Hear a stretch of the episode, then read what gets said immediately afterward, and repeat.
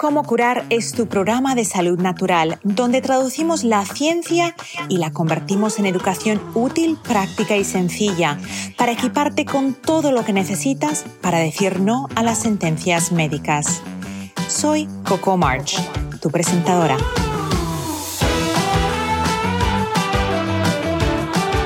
Cómo curar está patrocinado por vitatienda.com, tu tienda online sin intermediarios donde encontrarás suplementos, fórmulas antiedad para la piel y el cabello, limpieza del hogar sin tóxicos y mucho más. Visita vitatienda.com y entra el código como curar para recibir un 10% de descuento en tu primera compra.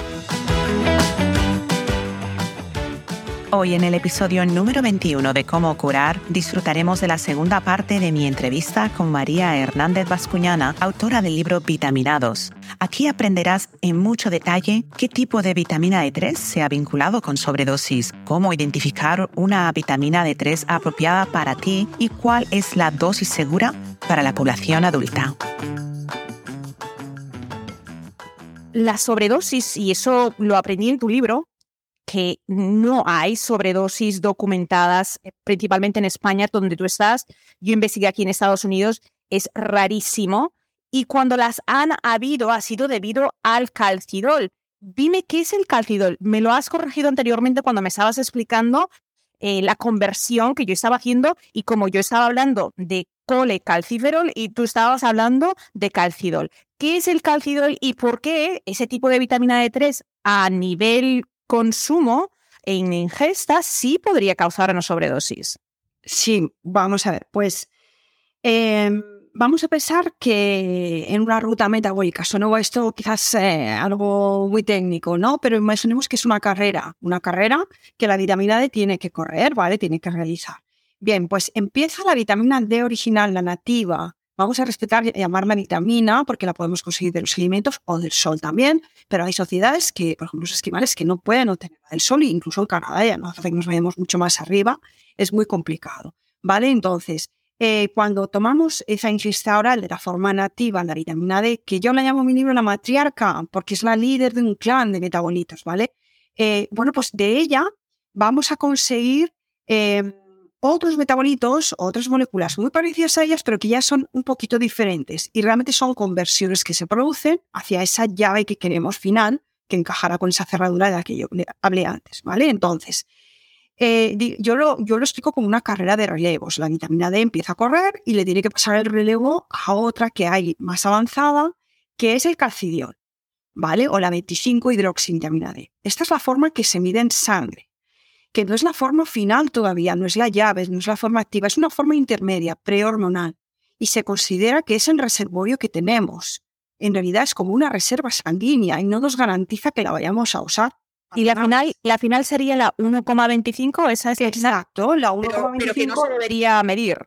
Eso es. El calcitriol o 1,25 dihidroxivitamina D no se recomienda medir porque eh, realmente es una molécula bastante inestable y los resultados no tampoco nos dicen mucho. Puede, según por ejemplo el ciclo hormonal de la mujer, diferentes momentos, puede cambiar los resultados y no podemos, eh, no nos dice mucho. Incluso en diferentes horas del día vamos a tener diferentes niveles, incluso puede ser que lo tengamos eh, muy alto y creamos, ah, por tanto hay toxicidad y es un intento, y luego el reservorio de sangre esté bajito, es un intento de, pues antes de la muerte, por decirlo, de un intento de seguir sacando esa vitamina D informativa o si la persona tiene un estado inflamatorio puede estar intentando continuamente hacer más llaves, pero si hay una resistencia en la cerradura, eh, esa llave no encaja y se sigue fabricando más en un intento vamos a hacer más llaves porque aquí pasa algo, hay una resistencia en el receptor y puede estar alta, y las, contamos las llaves, puede haber muchas llaves de sangre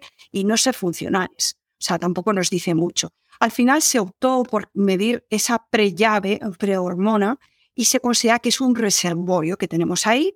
Y si no tenemos fallos en el metabolismo y tenemos un buen reservorio, un buen nivel sérico de esa vitamina D en su forma intermedia, bueno, pues ya tenemos una buena materia prima para lo que necesitemos si todo funciona bien. Vale, entonces, cuando nosotros tomamos suplementos de vitamina D3 o colecalciferol o la obtenemos de los alimentos o de la exposición al sol, estamos partiendo de la forma original nativa. Entonces, tiene que convertirse en esa forma intermedia, que es la que medimos en sangre.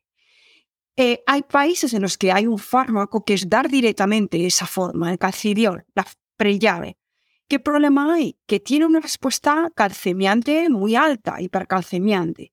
O sea, calcemiante, aclaro, para, para, es que va a crear o puede crear calcificaciones, ¿correcto? Efectivamente, ahí va yo, eso es. Es decir, la, va a haber una tasa muy alta de absorción de calcio, va a subir, propicia la subida de niveles sanguíneos de calcio, calcio en sangre o calcio en orina, que también es un problema, ¿vale? Entonces, se generan picos cuando una persona administra este fármaco, que además se está haciendo eh, en forma de vuelos mensuales, por ejemplo, una vez al mes, o una vez cada tres semanas o cada 15 días, pero generalmente es una vez al mes tomarse su pastilla de calcidio. Bueno, pues eso lo que conlleva es una respuesta en pico de una subida de calcio en nuestro torrente sanguíneo sin considerar la vitamina K2, sin considerar el magnesio, sin considerar cómo es la nutrición de esa paciente o ese paciente, se le administra esa molécula que es mucho más potente en su respuesta calcimiante, hace que suba el calcio y también dan, puede dar lugar a calcificaciones.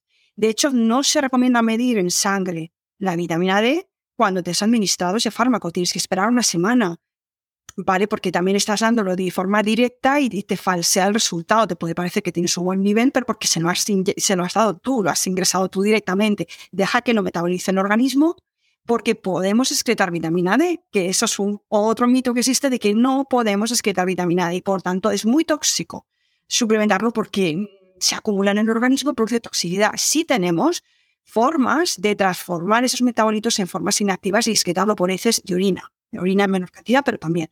¿Vale? Entonces, el problema es lo damos de golpe y damos una dosis mm, pues alta una vez mensual y antes de que empiece a degradarse esa, y a utilizarse esa forma preactiva de la vitamina D, pues está dando una subida de calcio con todos los riesgos que conlleva.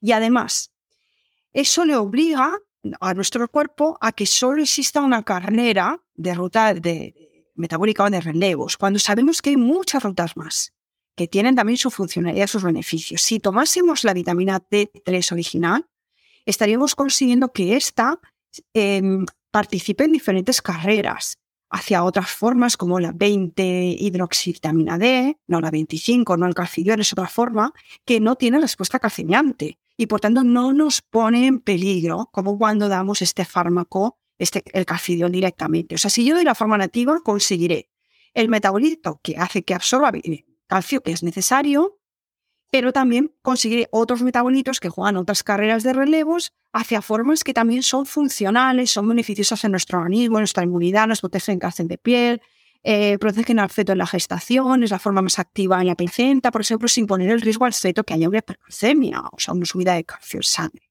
Y lo estamos perdiendo aquí en España, sobre todo se da hidrofenol, que es calcidiol, y lo que estamos haciendo es, aparte de esos riesgos de calcificación, estar, eh, no administrar de forma nativa, que me va a dar lugar a una diversidad de metabolitos variados, con rutas metabólicas diferentes, que tiene, que se ha encontrado ya su beneficio eh, de una forma eh, bastante eficiente, incluso con menos conversiones conseguimos formas totalmente funcionales que entran en las cerraduras.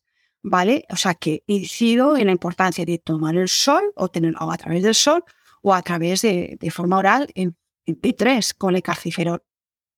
Y eso es muy importante eh, lo que estás mencionando, porque a veces no, no apreciamos el espectro amplio de la vitamina D3 cuando se consume en su forma colecalciferol en la forma que el organismo puede metabolizar y mientras va metabolizándola es, es como una planta.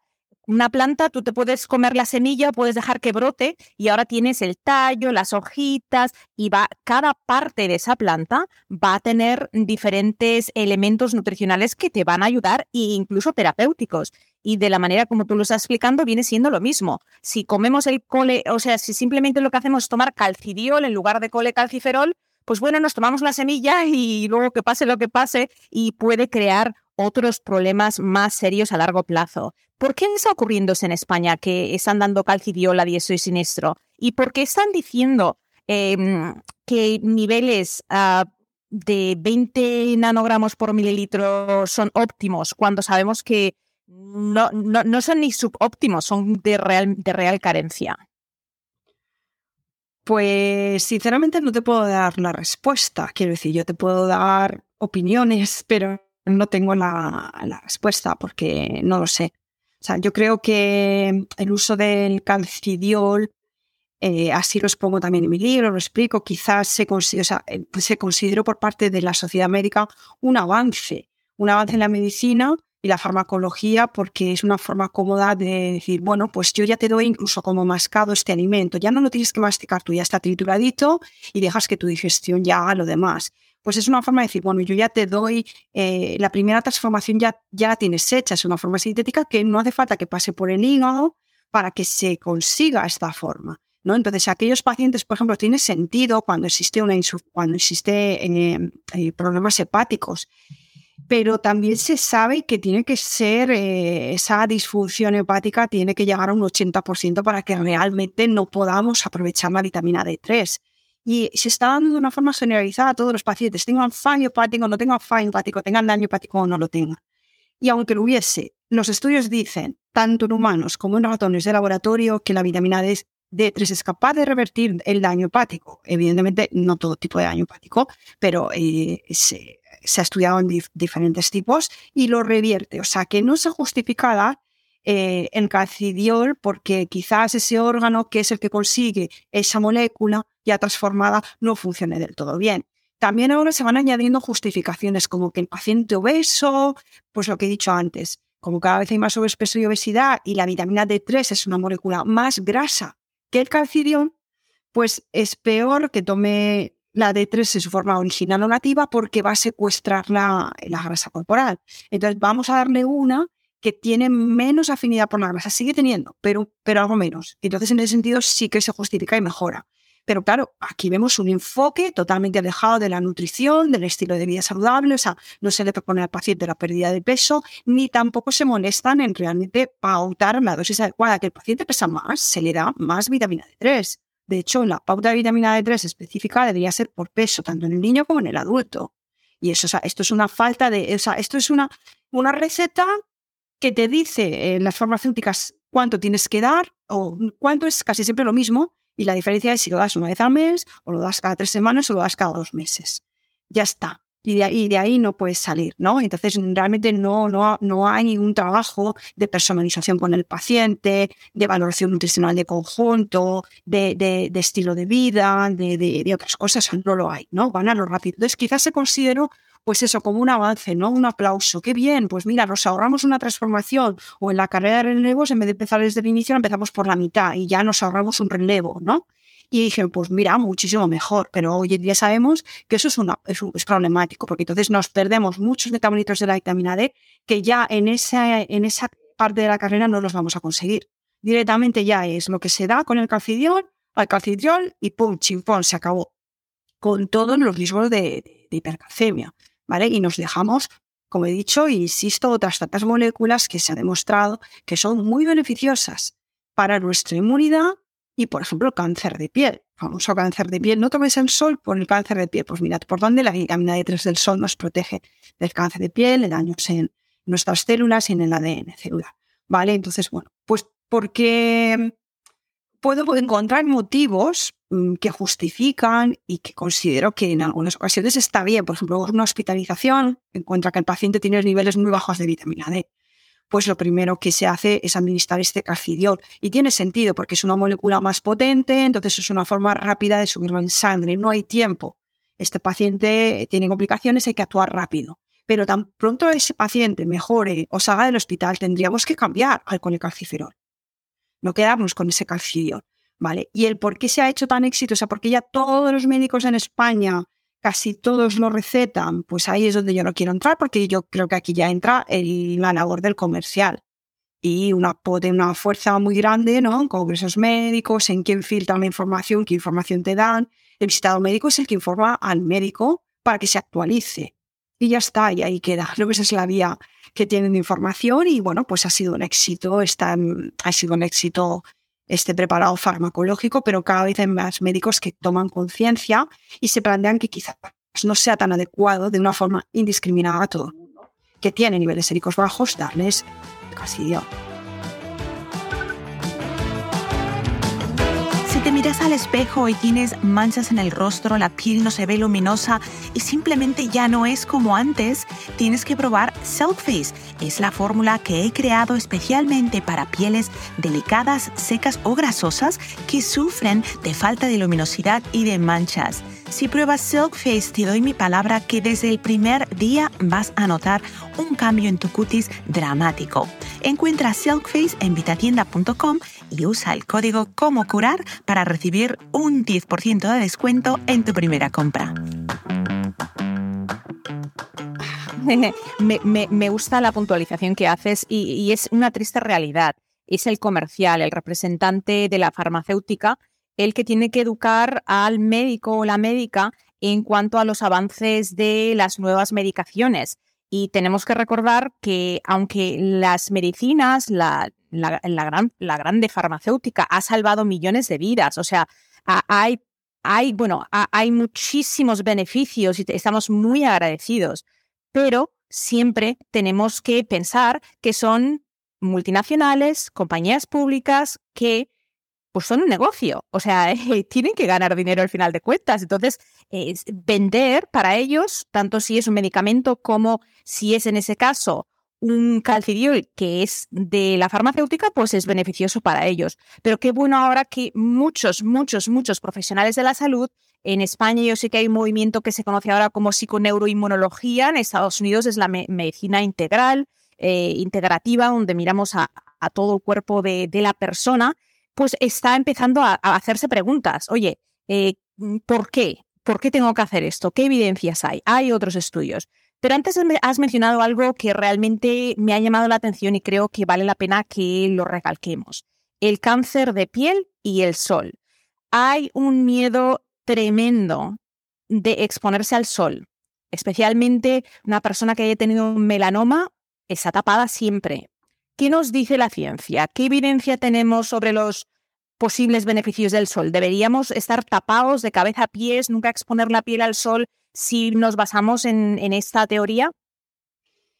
Bueno, yo creo que hemos aprendido o debíamos aprender ya que no debemos estar siempre tapados de cabeza a pies porque nos ha llevado a una eh, deficiencia generalizada de la población de vitamina D, insuficiencia de deficiencia alarmante, es realmente una pandemia de hipovitaminosis D con los riesgos que esto supone que ya vamos conociendo cada vez más. Em, en aquellas sociedades en las que tradicionalmente vienen tapadas con turbantes, que donde apenas solo la cara, las manos y ni siquiera las muñecas estaban tapadas las mujeres y también los hombres, ya desde hace tiempo se sabía de, esta, de estos niveles bajos de vitamina D, pero esto ya no, hace falta ir tapados en vestimenta porque ya vivimos tapados bajo techo, ¿no? Y si no, nos, no tenemos un techo encima de nuestra cabeza todos los días y casi las 24 horas. Cuando salimos al exterior lo que hacemos es ponernos lociones solares, sprays o de cualquier otra manera que, hacen de filtros de, la radiación solar, lo que llamamos protectores solares. Entonces, estos protectores solares lo que el problema que, tienen es que efectivamente filtran o impiden que esa radiación que, que necesitamos para poder sintetizar vitamina D, endorfinas y otras moléculas en nuestro organismo beneficiosas, pues no podemos, ah, no podemos conseguirlo, o sea, no llega a nosotros porque tenemos esa barrera que impide que lo podamos aprovechar esa radiación. O sea, la radiación llega a la piel, pero se transforma, eh, depende del tipo de filtro que sea físico-químico, pero conseguimos que no penetre dentro y que por tanto no podamos aprovechar los rayos UVB, que son los que necesita nuestra piel para poder fabricar vitamina D de una molécula precursora de colesterol. ¿Vale? Entonces, ¿qué sabemos también que dice la ciencia? Que justamente esa vitamina D3 de esos rayos UVB es la que nos protege del cáncer de piel, del melanoma, ni más ni menos que es el cáncer de piel más mortífero, más peligroso, sin lugar a dudas. No nos protege de quemarnos la piel, no nos protege, o sea, cuanto más sol, y depende cómo lo hagamos, a qué hora lo hagamos, la intensidad, la radiación, la latitud en la que vivamos, pues evidentemente tenemos que llevar cuidado de cuánto tiempo nos exponemos, de qué forma nos exponemos. Pero es que hemos pasado del blanco al negro. Hemos pasado a que no nos den absoluto para nada, también una cuestión de estética, se van sumando muchas cosas. Entonces, la radiación solar, mm, o sea, no sé cómo decir, o sea, todo tiene, puede ser bueno o malo en función de la dosis y la forma en la que se, se administre, se consuma o se exponga una persona a eso. Y, el sol, por supuesto, ha dado la vida, es bueno para sintetizar moléculas en plantas, en animales, en nosotros, y una de ellas es la vitamina D. Entonces no deberíamos estar tapados de arriba abajo de ese sol en absoluto. Está dando muchos problemas también, ya no solo por la vitamina D, el tipo de radiación que nos llega, que es pantalla, o sea, la luz azul de las pantallas, porque estamos poco tiempo fuera, con todo el espectro de radiación solar, con sus infrarrojos y todo el espectro amplio, eh, al, privarnos de ello, lo que tenemos es mejor, peor, perdón, eh, sueño, tenemos dolores, más dolores de cabeza, tenemos nuestro eh, ciclo circadiano totalmente trastocado y cambiado de cada vez, yo no sé allá, imagino que sí. Por aquí se está hablando muchísimo de los problemas del sueño, ya en niños, ya no personas mayores, sino en niños es un problema importante el alejarnos de la naturaleza o el alejarnos de, o sea, en estar bajo techo, ¿no? Y privarnos de salud natural. Así que bueno, mm, creo que deberíamos exponernos al sol más. Aunque fíjate, Coco, aunque tomemos suplemento de vitamina D3, esto es solo una suposición mía porque está en pañales en la investigación, pero se puede sospechar que vayan por aquí las cosas, los tiros, y que el día de mañana se pueda confirmar.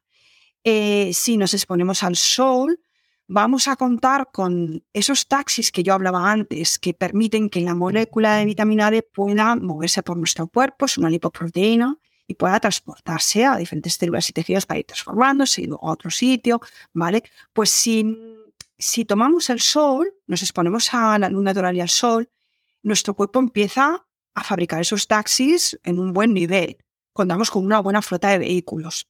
En mi libro lo llamo las zapatillas que se ponen la vitamina D para correr, ¿no? Su carrera de relevo, sus Juegos Olímpicos, pero claro, prefiero, llamarlo, para quien no ha leído el libro, un taxi transportador, ¿vale? Entonces, con el sol, el propio estímulo del sol hace que fabriquemos vitamina D y que tengamos un buen nivel de transportadores.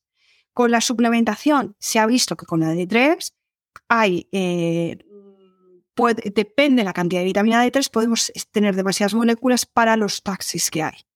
Depende, ¿vale? Porque eso también hay que dar cuidado, no sube, sube, sube muchísimo.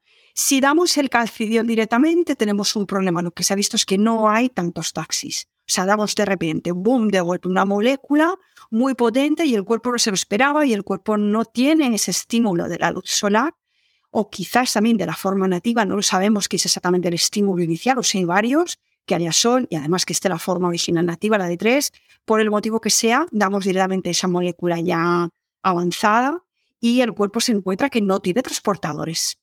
Y puede dar lugar a problemas. Además de la calcificación que hablábamos antes, se cree, esa sospecha que puede dar lugar a problemas cardiovasculares porque busca otra lipoproteína, como el colesterol. Y se adhiere al colesterol, a una molécula de colesterol, produciendo daños en tejidos podría ser. Se, está se ha estudiado en ratas, hay pocos estudios, pero luego se ha visto peores resultados con el calcidiol que con el colecalciferol.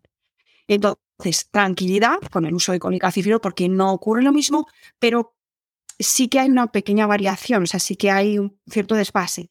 ¿Cómo podemos quizás salvar esto? Exponiéndonos un ratito al sol, aunque tomemos colecalciferol, que tengamos el estímulo de ese sol en nuestra piel para que el cuerpo lo, pues quizás sea ese estímulo que el cuerpo lo identifique y piense cómo se va a poner la piel a fabricar vitamina D, voy a, voy a tener una buena flota de taxis dispuestos para ello, aunque no, no siga para, sol. Ajá, para aclarar, o sea, cuando nosotros nos exponemos al sol, eso crea un estímulo que nos ayuda a tener una mejor metabolización del colecalciferol. Ahora déjame hacerte una pregunta dentro de, esa línea, línea de pensamiento.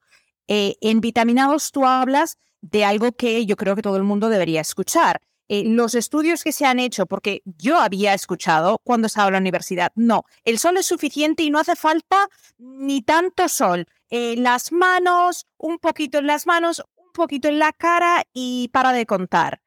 ¿Es eso suficiente? Porque según tú explicas en tu libro, que yo no lo sabía y me encantó, porque explicas cómo esto se, se estudia y lo poco realista que es. Cuéntanos brevemente cómo eso funciona y cómo nosotros deberíamos tomar el sol de una manera, eh, vamos a hacerlo de una manera responsable, pero las manos y la cara no es suficiente.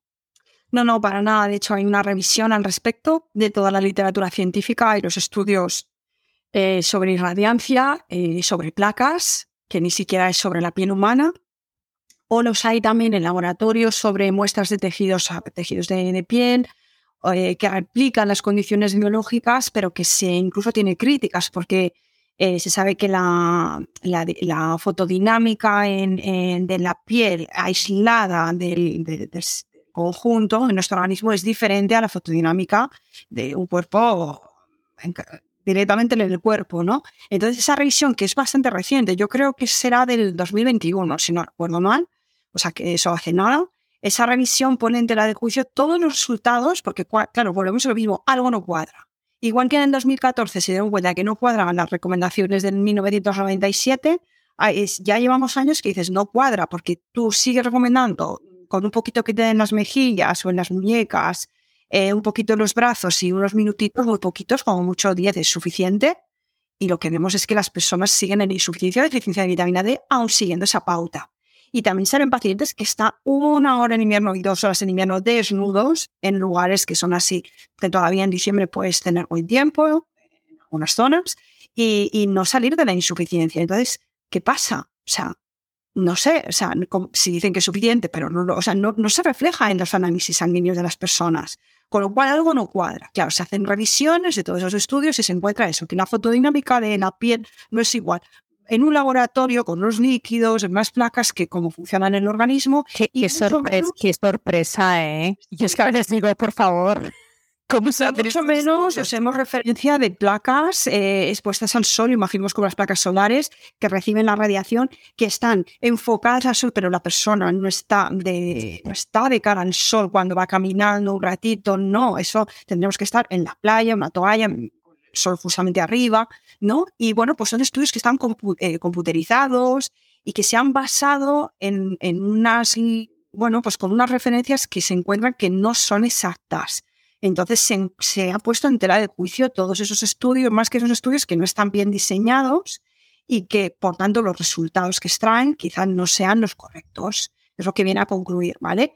Casi seguro que no, porque luego nos vamos a una muestra de sangre y nos dice que no es suficiente, pero bueno, falta encontrar realmente la forma adecuada de, de, averiguar cuánto tiempo. Desde luego que si medimos tiempo de exposición al sol en una persona y le hacemos análisis sanguíneos, que hay muy pocos estudios que lo hagan, se habla de muchos estudios de cuánto tiempo tomar el sol. Hay un estudio de la Universidad de Valencia. Bueno, pues te crees, yo me imaginaba ahí a los estudiantes de la Universidad de Valencia tomando el sol en Valencia, que está muy bien. Y resulta que no había, ningún joven que tomase el sol, porque no se hizo sobre la población humana, para nada, sino sobre placas. No se consideró el fototipo de piel, si es más raquita, si es más morena. No se consideraron muchas, no se considera el espectro del solar amplio, que eso también hace que cambie, si hay rayos UVA, si no lo hay. Hay cosas que se están considerando y que son determinantes en nuestra biología para, por tanto, concluir cuánto tiempo necesitamos. Entonces, hemos estado eh, infravalorándolo, no, perdón, sobrevalorándolo al revés. O eh, se creía que con poco tiempo era suficiente y no. Parece ser que necesitamos más tiempo y máxima superficie corporal para poder sintetizar un buen nivel de vitamina D. El sentirse ansioso, estresado, las arritmias de corazón, la dificultad a relajarse y a dormir se han vinculado a deficiencia de magnesio. El magnesio es un mineral esencial que nuestro cuerpo no puede crear, se lo tenemos que proporcionar. La falta de magnesio dificulta la absorción de vitamina D3. Por eso, en vitatienda.com tenemos dos opciones de magnesio, Pink Magnesium, por si no te gusta tragar cápsulas en polvo, y magnesio en cápsulas en la forma más sencilla de absorber citrato de magnesio. Visita vitatienda.com, entra el código como curar y recibe un 10% de descuento en tu primera compra. O sea que vamos a sacar de nuevo los bañadores que utilizaban en los 70, especialmente para los varones que van muy tapados, y a estirarse al sol. ¿Cuánto tiempo deberíamos estar? Porque también tenemos que ser realistas. Nos esperamos a que la piel esté un poquito rosadita, porque también va a variar. Tú mencionaste el tono de tez. Y eso es importante porque conforme nosotros nos movemos quizás en el área caribe o quizás en la parte de Latinoamérica, donde hay mucha incidencia de personas con una tez más oscura, eh, que representa que quizás tienen que estar más tiempo al sol. ¿Qué me cuentas sobre eso?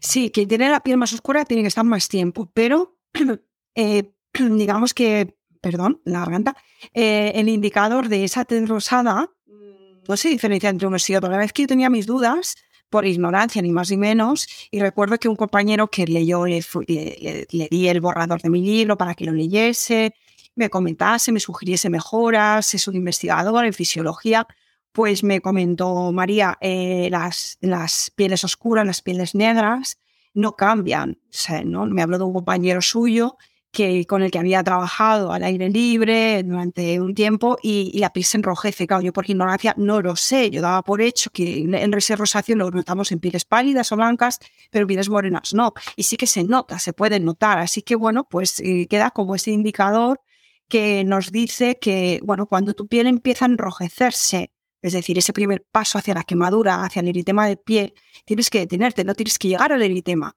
Sea, y si no lo puedes apreciar por el color, lo debes de, debes de prestar atención a las sensaciones corporales, ¿no? Si tu piel está un poquito más tirante, si antes de que empiece a picar, antes de que empiece a, pues cada uno es diferente, ¿no? Un cierto picón, sequedad, tirantez o ese, ese rojo que aparece sobre el color de tu piel, sea más pálido, sea más oscuro, ¿no? Entonces, un poquito ese, esa, ese rosado, ese, ese color rojizo, si es un poquito, no pasa nada, nos está indicando que hemos, eh, bueno, pues hemos tomado suficiente el sol para poder fabricar vitamina D. Claro, si lo vamos a hacer a las 2 del mediodía, nos vamos a poner rojos enseguida. Si lo vamos a hacer a las 10 de la mañana o a las 11, tardaremos más tiempo. Entonces también hay que hacerlo con cabeza y depende de la estación del año.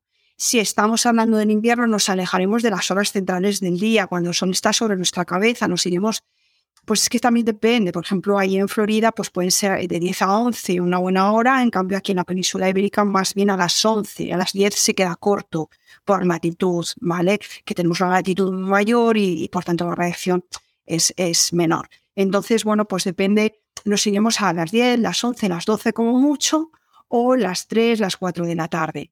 Nunca a mediodía, a la 1, a las 2, esas horas no. ¿De acuerdo? Y bueno, depende de la tolerancia que tenga nuestra piel y el tipo de piel, podemos estar 10 minutos, podemos estar 20 y hay gente que puede estar de 40 minutos o incluso necesitarse dos horas, una piel oscura, ¿vale? Eh, pueden necesitar dos horas para obtener los mismos niveles séricos que una piel blanca en la misma geografía. Claro, una piel negra en África eh, no sé cómo decir, o sea, eh, eh, allí hay una radiación muy alta, está preparada esa piel, ya tiene la protección en ese color de piel para no quemarse. también tienen que llevar cuidado porque la radiación es muy alta, pero el problema es que cuando una persona de origen africano se, se va o ya vive o nace en Europa o en Estados Unidos, está en una zona geográfica donde la radiación es muy diferente a ese continente original. Entonces va a necesitar muchas horas con esa radiación que es mucho más baja de para lo que su piel está preparada, más horas, mucho más tiempo que una piel blanca o una piel no tan morena. Entonces esto es algo muy individual, por eso insisto en que, bueno, se dice que nunca mm, sobrepasemos un DEM. ¿Qué es un DEM? Es la dosis cinematógena mínima para la piel. Y un DEM, el tiempo para llegar a ese DEM dependerá de nuestra piel. Hay gente que con 10 minutos, o sea, no puede pasar 10 minutos porque se quema, porque su piel, pues eso, llega al eritema y hay gente que puede estar 40 minutos. Y va a depender de la hora del día que nos expongamos. Pero tiene que ser también una hora óptima, ya digo, si es demasiado pronto a las 8 o 9 de la mañana, por mucho que, eh, que, tengáis calor en verano, no sirve para nada. O sea, la sensación térmica es otra cosa. Tiene que tener cierta fuerza la radiación solar para que realmente sirva de estímulo a nuestra piel. Entonces, creo que allí, pues eso, en la zona de Miami a las 10 de la mañana, 10 y media, ya empieza a ser una buena hora, en la península ibérica a las 11 de la mañana, algo más tarde. ¿De acuerdo? Ya tenemos que, sentir que el sol pica. Eh, ya para, completar, quiero respetar tu tiempo. No quiero irme sin hacerte una pregunta. La resistencia a la vitamina D3 existe, pero existe a nivel tópico. O sea, estamos hablando de colecalciferol como ingesta, eh, que hay personas que sí sabemos que tienen una resistencia. Has hablado de viruses, quizás me puedes mencionar qué viruses en particular, pero ¿ocurriría eso con la exposición al sol para una persona que tiene esa resistencia, que no la absorbe bien? Eh, no, no, o sea, a ver si yo he entendido tu pregunta. Yo, las resistencias que yo mencioné, bueno, es que pueden ser repartidas también desde la piel. O sea, nunca se, se ha considerado resistencia a, la, a, la, primera parte, que es la piel, pero podríamos considerarla, claro que sí, como factores ambientales, más que resistencia, es que existe un proceso de envejecimiento de nuestra piel por la que con los años se va dificultando cada vez más la fabricación de la vitamina D se va, va mermando. Entonces, cuando llegamos, por ejemplo, alrededor de los 50 años, se reduce en un 50%, alrededor de un 50% nuestra capacidad de síntesis de vitamina D. ¿Podríamos esto llamarlo resistencia? Pues no se suele llamar resistencia, es más una dificultad en la obtención. Resistencia es cuando yo la he obtenido, pero existen resistencias internas para poder aprovecharla, metabolizarla o que sea funcional. O sea, es diferente. O sea, existe la obtención, pero algo está fallando en ese proceso. Entonces, hay otros factores ambientales que impiden que la podamos obtener del sol, por ejemplo, la contaminación, la polución ambiental. La polución ambiental puede filtrar entre un 35 y un 54% los rayos UVB que necesitamos como estímulo.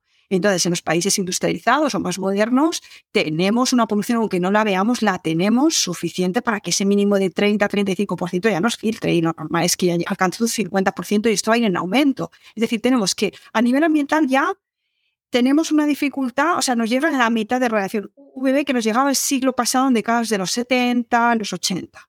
Tenemos la mitad si le añadimos que vivimos más años y que con los años vamos perdiendo la capacidad de síntesis de la vitamina D porque nuestra piel va cambiando, tenemos menos moléculas prefursoras, pues podemos llegar a una edad, 50, 60, 70, que no fabricamos nada de vitamina D. Si no la reponemos de forma oral, no vamos a tener suficiente vitamina D. Y a veces esto empieza ya a los 30 y los 35. Luego para, para, para, hacer una aclaratoria, en vitaminados hablas de, por ejemplo, las personas que tienen el, el Epstein-Barr virus y que tienen hasta un 88% de resistencia a la vitamina D3. ¿Sería esa resistencia también tópica o estamos hablando de resistencia oral? No, ni tópica ni oral. Esa es, tú ya has obtenido tu vitamina D, o bien por el sol o bien de forma oral. La has obtenido. Es en el último, es en la cerradura al final del recorrido de esa carrera de relevos, de la ruta metabólica, su fin es llegar a una cerradura, a la meta de la carrera. Entonces esa meta está bloqueada. No te identifica, no te reconoce, sabes que tiene que haber ahí, pues eh, ha llegado el atleta en el tiempo tal, pues es como que no, no, no reconoce la carrera que has realizado, ¿no? O es como decir, explicar que en una cerradura se le ha metido un palito, un chicle algo para estropearla y cuando llega la llave no encaja. Entonces, los virus, los virus lo que hacen es bloquear esas cerraduras, esos receptores a nivel celular. Y puedes haber obtenido perfectamente vitamina D por un suplemento, por los alimentos, por el sol, por la suma de todo ello, pero en su, y, se puede haber transformado estupendamente y puede haberse transportado con suficientes taxis, pero cuando llega a su destino, a esa meta, a esa cerradura, no se me conoce. Y efectivamente, como tú comentas, Coco, en el libro hablo que, eh, por ejemplo, el virus Epstein-Barr y hay otros virus, se ha encontrado que bloquean hasta el 88. O sea, estamos hablando que dejan un 12% la funcionalidad de los receptores o cerraduras. Eso no es nada. O sea, esto, esto es un problema. Y hay otros virus, por ejemplo, el citomegalovirus y el Epstein-Barr, que son bastante comunes, que los tienen bastantes personas, a veces no lo sabemos, porque son virus que hemos adquirido en la infancia, incluso de bebés, o por los besos de la mamá, o, los besos de la gente, lo podemos haber adquirido en la, en, la, adolescencia, se le llama el virus del beso, ¿no? Muy común en la adolescencia, y mucha gente los tiene. Lo que ocurre es que no siempre están activos, se quedan como ocupas, que digo yo, en la célula, ¿no? Y bueno, mientras sean ocupas silenciosos, vale, pero cuando se reactivan es cuando inmutan bulla y empiezan a destrozar pues, aquello que ocupan, esa célula, es cuando dan problemas, ¿no? Entonces hay personas que tienen enfermedades, empiezas a mirar, a buscar, a buscar, descartas patologías, luego haces una prueba vírica, eh, una eh, serología y te encuentras con que tienen activos estos virus que pudieron adquirir muchos años atrás. Y estos virus es que vuelven, o sea, hacen muchos destrozos y entre otras cosas bloquean el receptor de la vitamina D y hace que muchas cosas funcionen mal, porque la vitamina D influye, como hemos dicho, en muchos sistemas. Pero también tenemos otros patógenos, como por ejemplo eh, en, la eh, tuberculosis, la bacteria de la tuberculosis tan común o tan conocida. También tenemos otras que tienen nombres más raros, como la Aspergillus fumigatus, la Borrelia burgdorferi, la clamidia también, Trachomatis, el virus de la hepatitis C, también bloquea receptores celulares o esas cerraduras y se postula, pero no lo sabemos con seguridad, que el virus de la COVID-19 también se, está, eh, se postula como un bloqueador de esos receptores. Y eh, la verdad es que ahora que mencionas esto, hay el, en, inglés le llamamos long haul COVID, no sé cómo es en, español, pero son ese cuadro sintomatológico que tarda meses, meses en desaparecer y principalmente el dolor físico. Por lo que me estás diciendo, habría la posibilidad de que este virus no esté dejando que la vitamina D3 se absorba. Es, bueno, que no se metabolice eficientemente, sí. Es que la absorción se da en el tracto intestinal y se puede absorber bien y no haber ninguna dificultad en su absorción intestinal. O también se puede obtener por el sol y que se fabrique bajo la piel. Pero estos virus lo que pueden estar generando es eso que cuando empiezan a correr ya las tenemos, esa vitamina empiezan a correr su carrera de relevos y cuando llegan a esa meta que he dicho, pues no se conozca y por tanto produzca todas estas dolencias. Déjame hacer otra pregunta para, para, que, para aclararlo. Digo para aclarármelo a mí, porque si yo estoy confundida, estoy segura que más gente está confundida. Entonces, si, hacen, si se hace una prueba sérica, esa persona que ha sufrido de COVID, que tiene todo ese cuadro sintomatológico, en esa prueba sérica, que ahí estamos, no estamos midiendo la 1.25, estamos midiendo eh, la anterior, ¿saldría normal? ¿O saldría baja? Pues no, no, puede salir normal, puede salir también baja, porque si por ejemplo se tiene la COVID, eh, con todas las afecciones que conlleva, puede haberse demandado, se está demandando más para justamente salir de las complicaciones que se derivan, el cuadro que se deriva. Esa es otra cosa también que se comentó, que bueno, con la gente que entraba en los hospitales con complicaciones de neumonía tenían vitamina D baja, ya claro, pero eso no, no significa que esa sea la causa, porque el hecho de haberse infectado y llevar esa cascada inflamatoria que se produce hará que bajen los niveles de vitamina D. ¿Cuándo empezaron a estar bajos? Bueno, quizás tenían insuficiencia, como se ve en la población, que la tenían regular bajo y quedó tremendamente bajo cuando ya se infectaron y empezaron las complicaciones. O sea, pero bueno, en resumen, o para responderte, Carlos, sí se podría tener un buen nivel sérico de vitamina D, pero que no se esté aprovechando esa vitamina D porque los receptores no la reconocen. Si sufres de gastritis, distensión abdominal, gases o si tu digestión es pesada y se te infla el abdomen al comer, Happy Tummy es la solución que has estado buscando. Añade 15 gotas de Happy Tummy en agua antes de las comidas y disfruta de una barriguita feliz. Happy Tummy es una fórmula exclusiva para vitatienda.com. Entra el código Como Curar y recibe un 10% de descuento en tu primera compra. ¿Y cómo, se hace ese trabajo de detective? Porque eh, esto no va a ser muy fácil identificarlo en el paciente. No, no sabemos, no podemos saber si los receptores están bloqueados. O sea, esto se sabe en, investigaciones, en un contexto de investigación. Y como se ha reconocido y se ha visto que determinados virus sí que bloquean receptores, pues cabe, o sea, se puede entender que una persona que está infectada, bueno, lo que sí que sabemos, por ejemplo, es que el virus de la COVID lo que puede hacer es reactivar el Epstein-Barr, ¿no? Y otros, y otros virus que están ahí ocupas, como hemos dicho, el citomegalovirus. Y a lo mejor no es directamente el virus de la COVID, sino ese efecto secundario de reactivar otros virus que estaban silenciosos, ahí latentes, que se reactivan, lo que hace que, se, que los receptores se bloqueen. Pero yo no puedo saber con exactitud si los receptores están bloqueados ahora sí que hay una sintomatología que puede que si vamos viendo que mejora y luego mirando la PTH es que claro, yo esto no lo puedo explicar en, un, en una, se me hace muy complicado porque aquí hay que entrar en una parte clínica para saber manejar muy bien, eh, saber identificar cuándo hay resistencia a la vitamina D. Y sí, lo he dicho, la, la, PTH, sería una guía muy buena. Sí, efectivamente, lo dije al principio, insisto, la PTH es un marcador totalmente necesario para poder hacer ese seguimiento y ver realmente si la persona tiene un bloqueo. Lo que no vamos a saber en qué parte tiene el bloqueo. O sea, luego jugamos con sospecha.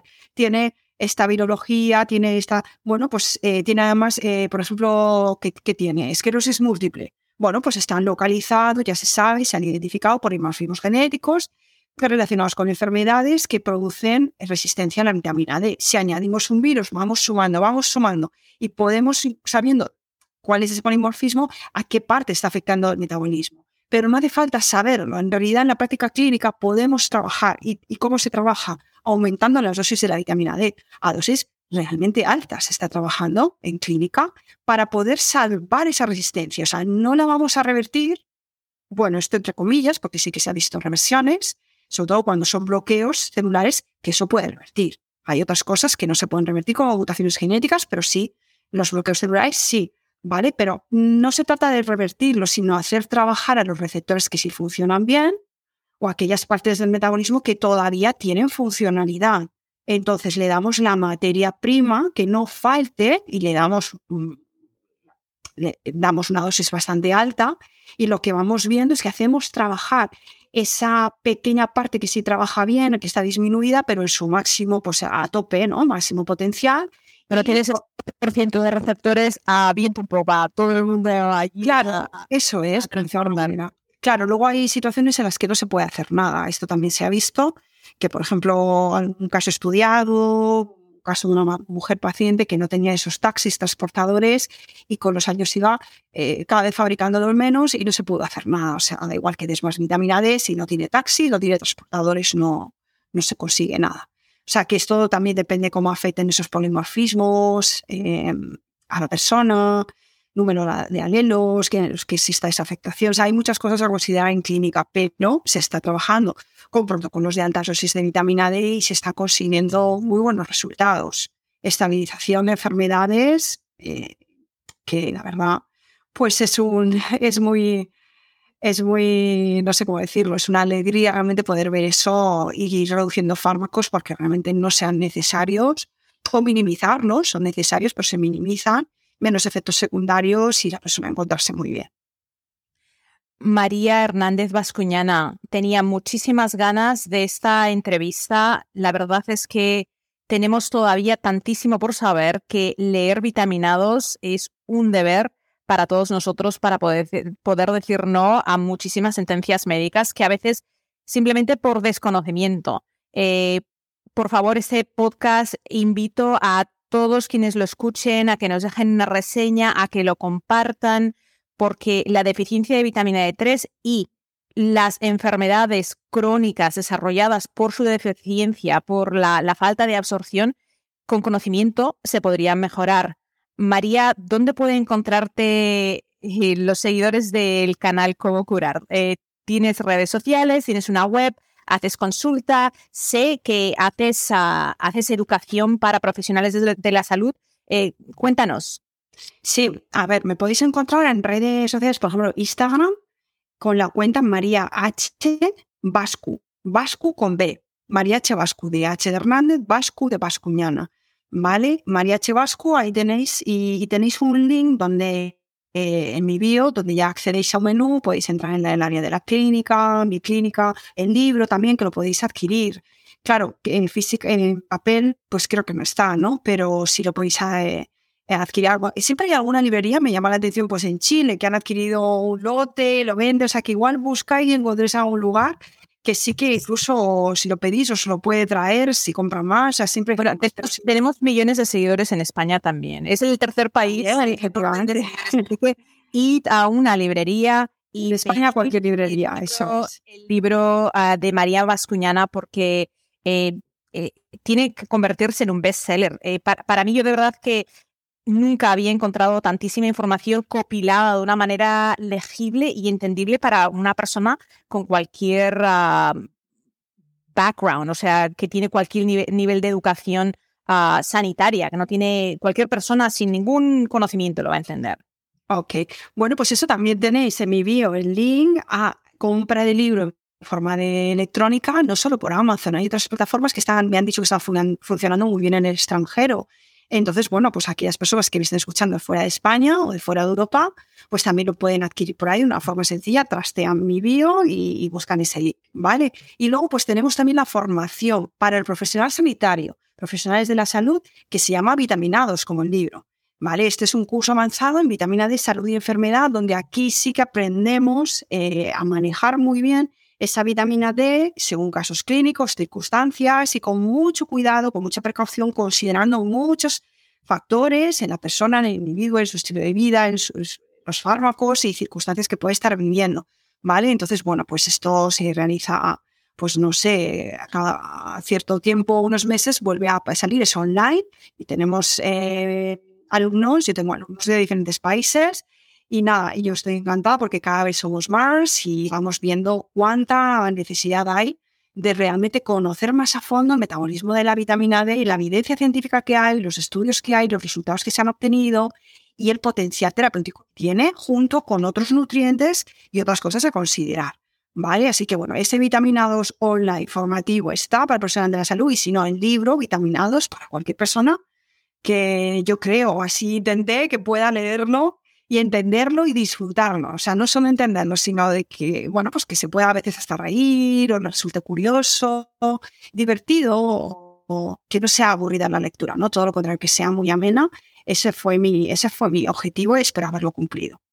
pues lo has cumplido porque yo me lo he leído entero y he leído muchas porciones más de una vez simplemente porque lo considero un libro mm, que nos enseña tanto y, uno, uno hay o sea, enseñas tanto en ese libro que es imposible acordarse de todos los detalles sin leerlo varias veces. Así que vamos a ponernos manos a la obra. ¿Tienes uh, planes de hacer una versión audible? Uh, yo, yo, soy adicta a los Audible. Y, o sea, yo te busqué en Audible. Digo, que María tiene que estar en Audible. Y uh, bueno, no sé cómo lo llamáis en España, yo creo que le decís audiolibros, audiolibros. Eso a mí me funciona muy bien porque puedo escuchar a doble velocidad y entonces los libros no los leo, me los, me los escucho y los memorizo más que si los leo. Pero ¿tienes algún plan? No, yo personalmente no lo tengo. También es verdad que como no es autoedición, eh, esto ya está en manos de la editorial. O sea, ellos pueden considerar hacer, si, la, si tienen esa intención, a mí no me lo han dicho, me lo dirán eh, en el último momento, ¿no? María, que vamos a sacar tu libro en audiolibro. Eh, pero no, hasta ahora, hasta la fecha no me lo han dicho. Pero bueno, pues nunca se sabe, a lo mejor sí, a lo mejor consideran, sí que es que claro, también se ve mucho la respuesta que hay en redes sociales y hay una alta respuesta de que el libro se manosea o el físico se subraya. Claro, muchos profesionales de la salud están descubriendo tantas cosas que no se les han enseñado en la facultad que lo están utilizando en el libro de estudio. Esto que no le asusta al que no sea profesional de la salud, que te empodere eso también de tu salud y en tomar decisiones si tengas un diálogo con tu médico, con tu nutricionista clínico y decidas sobre tu salud. Pero aún así, el profesional de salud eh, recoge el libro y lo estudia. Entonces, claro, ¿qué vemos? Que gusta mucho ese material, ¿no? Más que escucharlo como, pues eso, me lo he leído tres veces o me compré en formato digital y luego me lo quise comprar en papel, lo tengo subrayado, tengo marcas, tengo es muy como un libro muy, muy de estudio. No sé qué tal el audiolibro, pero bueno, esas son decisiones que toma la editorial. Bueno, la editorial Coco Mart solicita un audiolibro para, para poderlo escuchar. A mí me encantan los libros físicos, pero la verdad es que los audiolibros eh, para mí son fantásticos porque tengo que leer mucho material para estar al día. Y cuando algo no está en audiolibro, tengo, ahora, ahora tengo que volver a la escuela, volver a, a leer, pero tu libro valía la pena. Así que eh, invito a todo el mundo a, que lo busquen en Estados Unidos, en Europa, léanlo y si son profesionales de la salud, de verdad atiendan el curso de María porque el libro enseña mucho, pero yo estoy convencidísima de que todavía nos queda aún más que aprender. Eso es. Eso me dicen alumnos, me dicen, ¿cuánto hemos aprendido en el libro? ¿Qué tendrá el curso con todo lo que nos enseñas en el libro? ¿No? Pues cuánto tendrá el curso para que todavía haya una, pues una formación superior y efectivamente mucho más por aprender y, ver en el curso. Y nada, yo estoy muy contenta con los resultados y espero que cada vez se sube más gente. Ya con la lectura se va a aprender muchísimo, o sea que os animo a, leerlo y, eso, o a escucharlo si llegamos a tener el audiolibro. Claro que sí, agiliza mucho. Más gracias. Y no, a mí me encanta, a mí me encanta porque me encanta, y yo aprendo mucho eso es algo personal. Mi mente va demasiado rápido. Yo no soy rápida leyendo, soy muy lenta leyendo, pero yo puedo escuchar triple. Entonces, cuando yo, eh, eh, hace muchos años que lo hago, cuando encuentro algo que, es, que tengo que recordar, entonces paro y voy para atrás y escucho en, velocidad un poquito más, más lenta y ahí ya tomo notas y sigo porque hay muchas, mucha información pues que a veces mm, no es necesaria recordarla. Pero eso es, eso es, eh, es, es, algo personal que a mí me encanta. Yo soy de esas personas que intento ser eficiente. Me encanta poder escuchar rápido. Pero muchísimas gracias, María. De verdad que ha sido un honor. Yo sé que estás muy ocupada y que me hayas dado la oportunidad de entrevistarte no tiene precio. Gracias por estar aquí. Gracias a ti, Coco. Yo encantada.